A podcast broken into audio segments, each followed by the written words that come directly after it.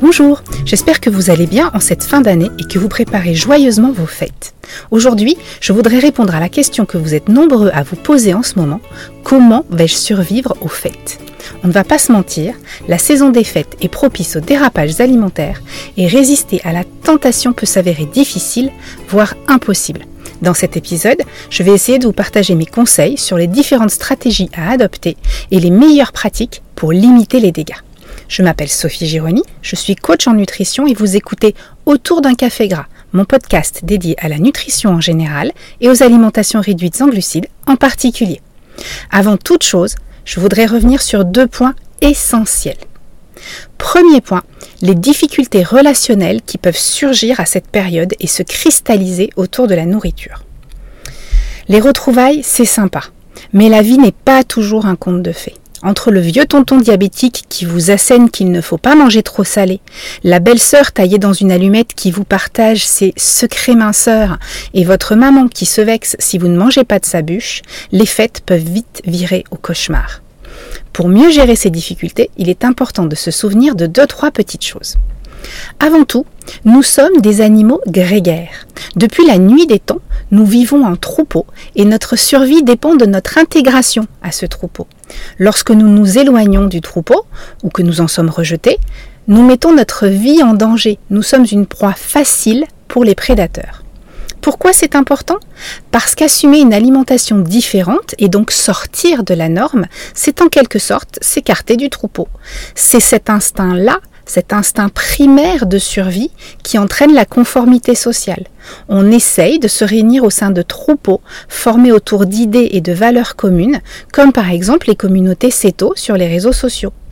Quand on affronte une famille qui n'a pas nos idées par rapport à l'alimentation réduite en glucides, on se confronte à notre plus grande peur, celle d'être écarté du troupeau et d'en mourir. Au-delà de la conformité sociale, on se confronte également aux peurs projetées de ceux qui nous aiment. Une personne qui n'a jamais entendu parler d'alimentation réduite en glucides ne peut pas comprendre en quelques minutes d'explication sommaire ce que vous avez mis des semaines, voire des mois à assimiler. Résultat, quand vous parlez de supprimer les féculents et de favoriser la viande et le gras, vos proches commencent à flipper. Forcément, ça fait des décennies que leurs médecins leur recommandent d'éviter les viandes et de favoriser les légumineuses pour éviter d'avoir du cholestérol. Et si maîtriser votre peur irrationnelle d'être banni du troupeau est relativement facile, gérer les peurs des autres est compliqué.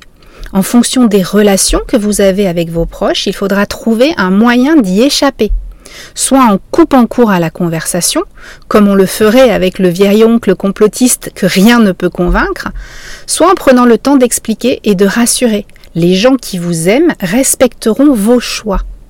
Attention néanmoins à ne pas tomber dans le piège du prédicateur.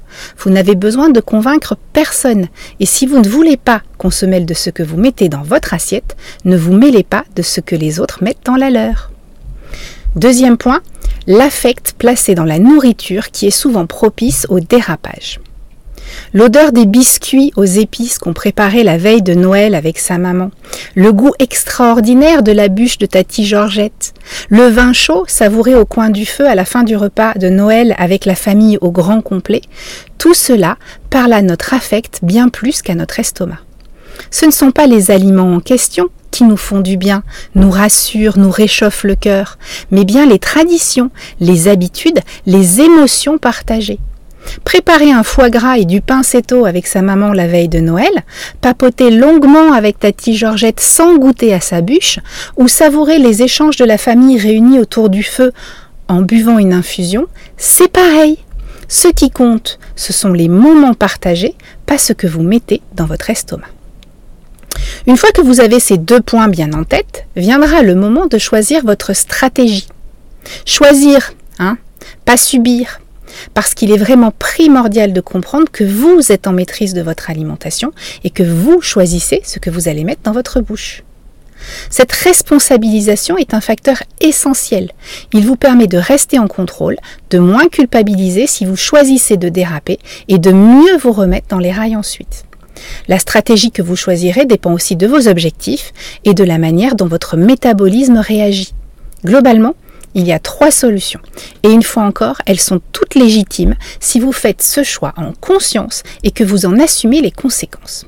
Solution numéro 1. Vous décidez que vous allez vous faire plaisir et ne pas penser à votre alimentation pendant les vacances. Dans la pratique, vous mangez tout ce qui se présente, depuis les toasts de foie gras avec la confiture de figues jusqu'aux papillotes révillon. Vous vous faites plaisir avec du bon vin et du champagne. Bref, c'est la relâche totale. Vous savez que vous allez reprendre du poids et vous l'assumerez en remontant sur votre balance le 2 janvier.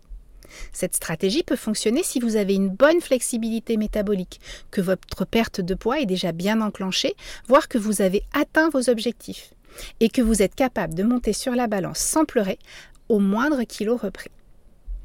Solution numéro 2, à l'opposé, vous ne lâchez rien et vous ne vous autorisez aucun écart.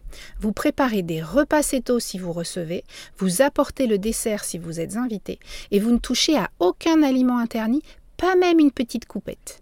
Vous assumez le regard des autres sur votre assiette et vous êtes prête à encaisser les remarques sans monter dans les tours. Cette stratégie est idéale si vous avez de gros problèmes métaboliques, un fort surpoids et un métabolisme capricieux qui rend la perte difficile. Si vous n'avez pas encore acquis l'intime conviction que l'alimentation réduite en glucides est vitale pour vous, elle peut néanmoins être difficile à appliquer. Solution numéro 3, celle que je pratique et je recommande à mes coachés, la stratégie du moins pire. Choisir ses combats et s'autoriser des dérapages contrôlés parce qu'on n'est pas des robots. Si vous recevez, vous tâcherez de préparer des repas les moins glucidiques possibles, en remplaçant la purée de pommes de terre par une purée de chou-fleur, en préparant du pain céto pour vous autoriser les toasts de foie gras sans la confiture de figues. Et si votre belle-sœur a apporté une fabuleuse bûche pâtissière en dessert, vous vous en autoriserez une petite part avec une coupette de champagne. Si vous êtes invité, vous tenterez d'aller au moins pire. Vous vous concentrerez sur la viande et les légumes, et là encore, vous ne vous flagellerez pas si jamais vous goûtez une gougère à l'apéro. Juste une, hein entre les repas de fête, vous reviendrez aux bases de votre alimentation réduite en glucides. Vous éviterez les petits cailloux au maximum. Ne laissez pas traîner la boîte de truffes au frigo si cela signifie que vous piocherez dedans 5 fois par jour pendant les vacances. Faites de vrais repas avec une bonne portion de protéines et n'hésitez pas à jeûner le soir si vous n'avez pas faim après un déjeuner gargantuesque.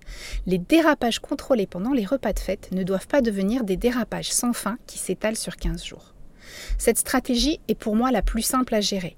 On subit moins le regard des autres, on n'est pas tout le temps en train de se justifier, mais pour autant, on limite les dégâts. On sait qu'on va prendre un peu de poids, mais on l'assume et on renforce son estime de soi en se prouvant qu'on peut être en maîtrise de son alimentation et faire les bons choix. Parce que le plus important dans tout ça, ce n'est pas de perdre ou de ne pas perdre de poids pendant les fêtes, mais bien de faire des choix par rapport à notre alimentation et de les assumer, histoire de ne plus la subir. Très belle fête de fin d'année à tous, on se retrouve de l'autre côté.